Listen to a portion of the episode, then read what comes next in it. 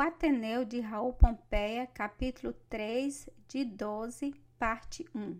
Se em pequeno movido por um deslumbre de luminosa prudência, enquanto aplicavam-se os outros à peteca, eu me houvesse entregado ao manso labor de fabricar documentos autobiográficos para a oportuna confecção de mais uma infância célebre, certo não registraria entre os meus episódios de predestinado o caso banal da natação, de consequências, entretanto, para mim, e origem de dissabores como jamais encontrei tão amargos. Natação chamava-se o banheiro, construído num terreno das dependências do Ateneu, vasta toalha d'água ao resto da terra, tinha 30 metros sobre 5, com escoamento para o rio comprido e alimentada por grandes torneiras de chave livre. O fundo invisível de ladrilho oferecia uma inclinação, baixando graduadamente de um extremo para o outro. Acusava-se ainda mais nessa diferença de profundidade por dois graus, convenientemente dispostos para que tomassem pé as crianças como os rapazes desenvolvidos. Em certo ponto, a água cobria um homem, por ocasião dos intensos calores de fevereiro e março e do fim do ano, havia aí dois banhos por dia. A cada banho era uma festa, naquela água gorda, salobra da transpiração lavada das turmas precedentes, que as dimensões do tanque impediam a devida renovação. Turbulento debate de corpos nus estritamente cingidos no calção de malha rajado a cores enleando-se os rapazes como lampreias, uns vergões na pele de voluntárias unhadas dos companheiros, entre gritos de alegria, gritos de susto, gritos de terror, os menores agrupados no raso, dando-se as mãos em cacho, espavoridos, se algum mais forte chegava. Dois maiores, alguns havia que fazia medo realmente, singrando abraçadas, levando o ombro à resistência d'água. Outros se precipitavam a cabeça para baixo, volteando aos pés no ar como cauda de peixe, prancheando sem ver a quem, e borbulhando entre os nadadores, fartas ondas de ressaca se embarcavam e iam transbordar pelas imediações, alagando tudo. Ao longe do tanque corria o muro divisório, além do qual ficava a chácara particular do diretor. À distância viam-se as janelas de uma parte da casa onde às vezes eram recolhidos os estudantes enfermos, fechadas sempre as venezianas verdes. Trepada ao muro e meio escondida por uma moita de bambus e ramos de hera, vinha Ângela, a carnarina, ver os banhos da tarde. Lançava pedrinhas aos rapazes, os rapazes mandavam-lhe beijos e mergulhavam buscando o sexo. Ângela, torcendo os pulsos, reclinando-se para trás, ria perdidamente um grande riso, desabrochado em carola de flor através dos dentes alvos. Ao primeiro banho, amedrontou-me desordem movimentada. Procurei o recanto dos menores, Determinava a disciplina a divisão dos banhistas em três turmas, conforme as classes de idade. Mas o descuido da fiscalização permitia que as turmas se confundissem e o inspetor de serviço, com a varinha destinada aos retardários, vigiava afastado de sorte que ficavam expostos aos mais fracos, aos abusos dos marmanjos que as espandadas d'água acobertavam. Mal tinha eu entrado, senti que duas mãos no fundo prendiam-me o tornozelo, o joelho a um impulso violento caí de costas. A água abafou-me os gritos, cobri-me a vista, senti-me arrasado. Num desespero de asfixia, pensei morrer. Sem saber nadar, havia-me abandonado em ponto perigoso e bracejava à toa, o imenso a desfalecer, quando alguém me amparou, um grande tomou-me ao ombro e me depôs à borda, estendido, vomitando água. Levei algum tempo para me inteirar de que ocorrera. Esfreguei por fim os olhos e verifiquei que o Sanches me tinha salvo. Ia afogar-se, disse ele, amparando minha cabeça enquanto me despentava os cabelos de cima dos olhos. Meio aturdido, ainda contei-lhe efusivamente o que me havia feito. Perversos, observou-me o colega com pena e atribuiu a brutalidade a qualquer peça que fugira no atropelo dos nadadores, desvelando-se em solicitudes por tranquilizar-me. Tive depois motivo para que, que os perverso e a peste fora ele próprio na intenção de fazer valer um bom serviço. Mas a consequência imediata do fato foi que forcei a repugnância que as chances me causava e me fiz todo gratidão para com ele e íntima amizade. Curiosa e acidentada tinha de ser essa minha aventura de apego e confiança. No Ateneu formávamos os a dois para tudo, para os exercícios ginásticos, para a entrada na capela, no refeitório, nas aulas, para a saudação ao anjo da guarda, ao meio-dia, para a distribuição do pão seco, depois do canto, por amor da irregularidade da organização militar, repartiam-se as três centenas de alunos em grupos de trinta, sob o direto comando de uma decurião ou vigilante. Os vigilantes eram escolhidos por seleção de aristocracia, asseverava Aristarco. Vigilante era o malheiro, o herói do trapézio, vigilante era o Ribas, o melhor vocalização do Orfeão, vigilante era o Mata, mirrado, corcundinha, de espinha quebrada, apelidado o mascate, melífluo no trato, nunca punido, ninguém sabia por quê reputação de excelente, porque ninguém se lembrava de verificar que, entretanto, Rebelo apontava como chefe da polícia secreta do diretor.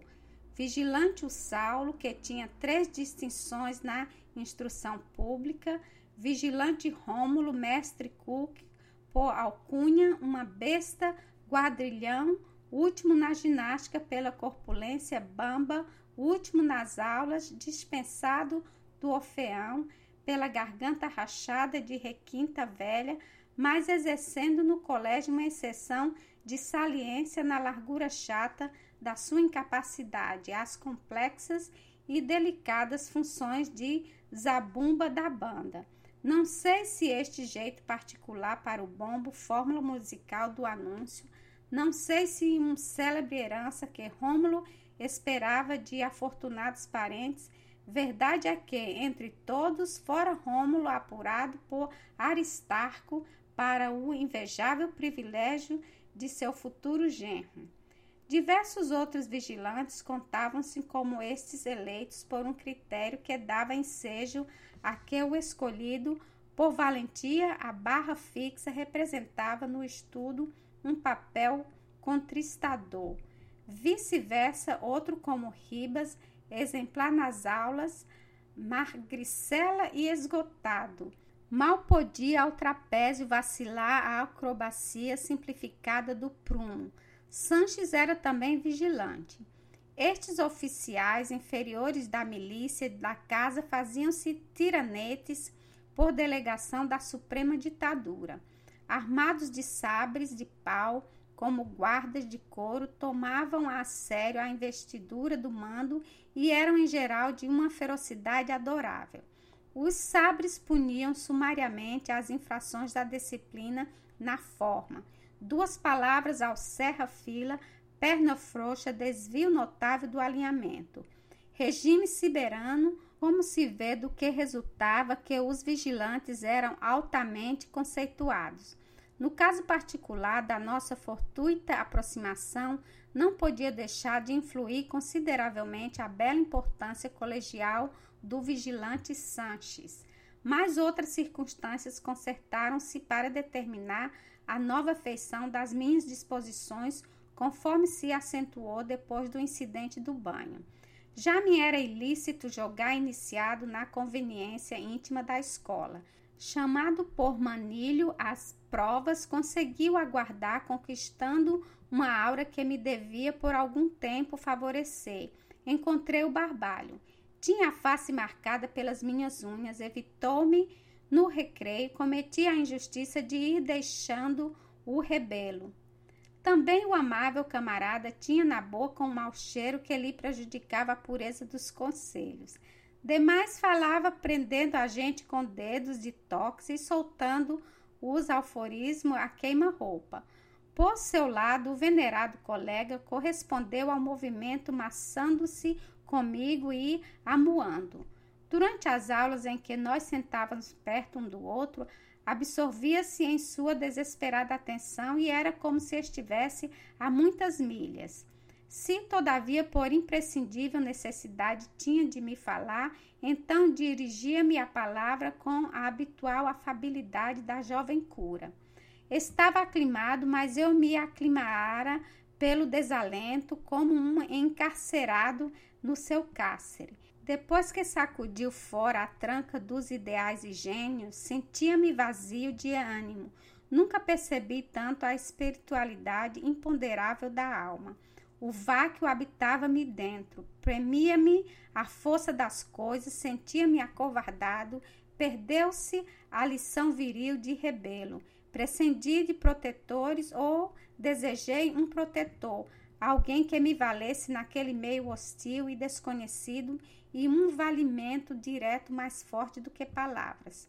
Se não houvesse olvidado as práticas como a assistência pessoal do rebelo, eu notaria toda vez um pouco que me havia invadido como ele observara a efeminação mórbida das escolas.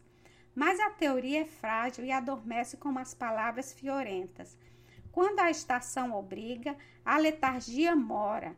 Pesava-me no declive, e como se a alma das crianças, à maneira do físico, esperasse realmente pelos dias para caracterizar em definitiva, a confrontação sexual do indivíduo sentia-me possuído de certa necessidade preguiçosa de amparo, volúpia de fraqueza, em rigor imprópria do caráter masculino.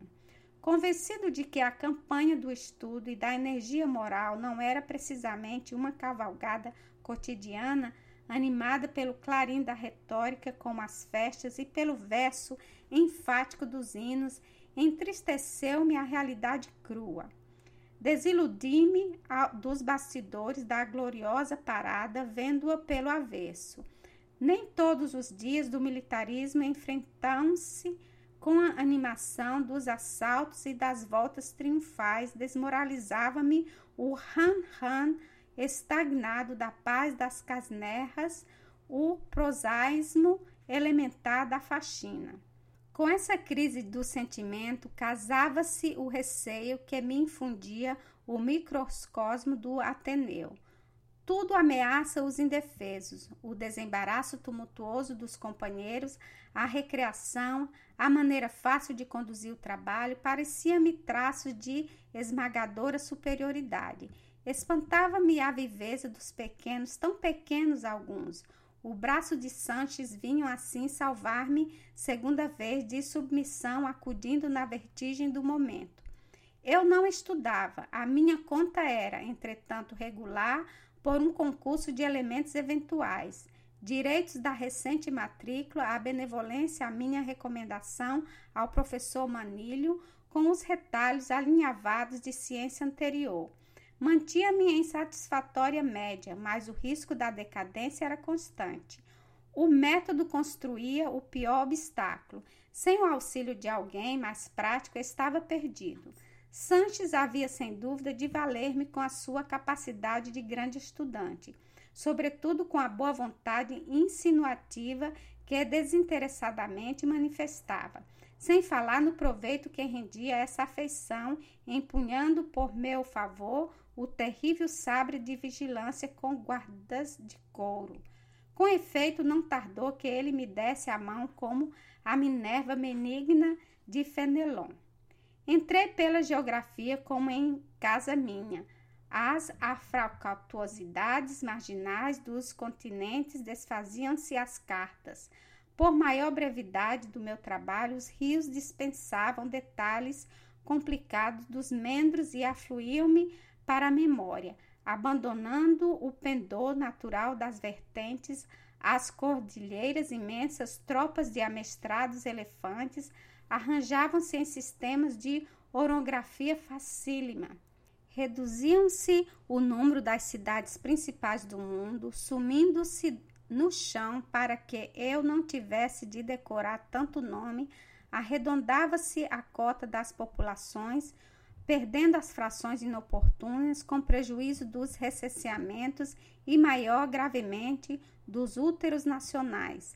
Uma minesmônica feliz ensinava-me a enumeração dos estados e das províncias. Graças à destreza do Sanches, não havia incidente estudado da superfície terrestre que se me não colasse ao cérebro como se fosse minha cabeça, por dentro e que por fora é a esfera do mundo.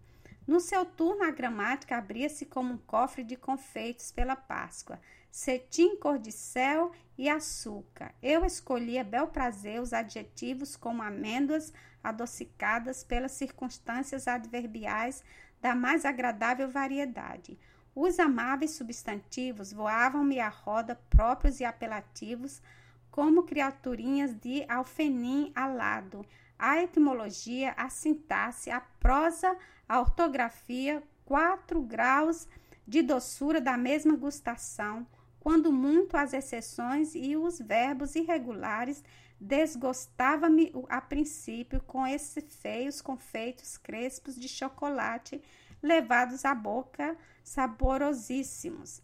A história pátria delicou-se-me enquanto pôde, desde os missionários da catequese colonizadora que adivinham ao meu encontro com a Chieta visões de bondade, recitando escolhidas estrofes do Evangelho das Selvas, mandando adiante coroadas de flores pela estrada larga da areia branca os columins alegres, aprendizes da fé e da civilização, acompanhados da turba selvagem do gentil cor de casca de árvores, empumados sarapatinados de mil tintas, em respeitosa contrição de fetismo, domado avultando do seio do fundo da mata escura como uma mancha fantástica de troncos. Até as eras da independência, evocação complicada de sarrafos comemorativo das alvoradas do rócio e do anseios de patriotismo infantil, um príncipe fundido cavalgando uma data mostrando no lenço aos povos a legenda oficial do Ipiranga. Mais abaixo, pontuadas pelas selvas do Santo Antônio, as aclamações de um povo mesclado que deixou morrer Tiradentes para se esbofar em vivas ao ramo de café da Domitila. Cada página era um encanto, prefacidas pela explicação complacente do colega.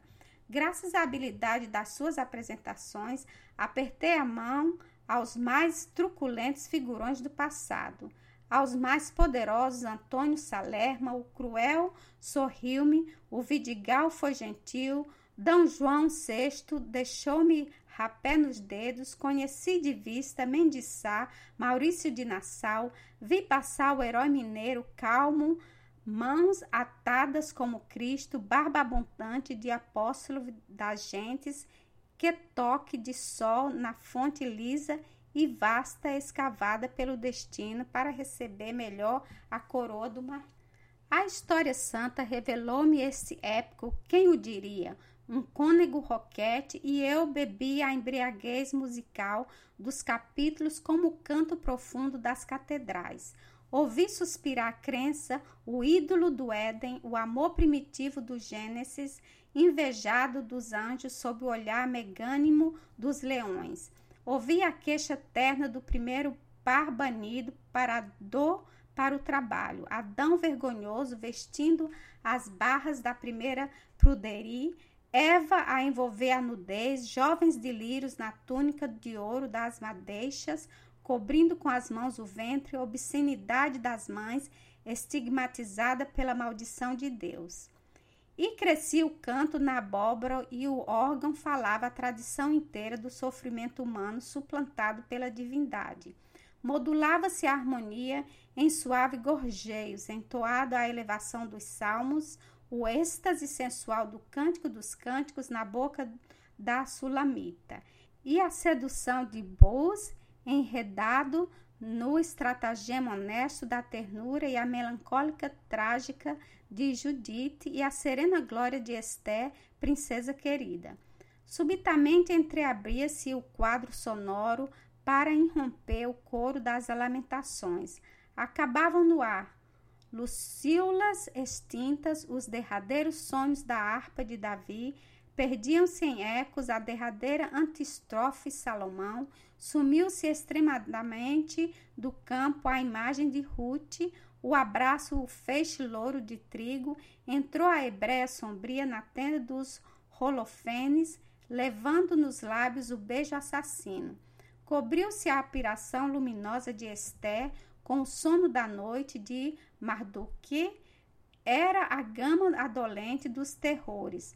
Clamavam as imprecauções do dilúvio, os desesperos de Gomorra, flamejavam no afirmamento a espada do anjo Senaqueribe, delogavam em concerto teátrico as súplicas do Egito, os gemidos de Babilônia, as pedras condenadas de Jerusalém, vorzavam o tenebroso grave das pregações dos profetas, embalde o fulgor das transfigurações, como o livro do fuzil escancarava abertas de luzes sobre a tormenta noturna. Ezequiel tinha a visão do eterno. Elias visitava o mistério numa escapada de chamas. Nada, a música solene era o mísere, nem o clarão da alvorada de Belém, na Judéia, debelava a sombra, nem a miragem viva do Tabor.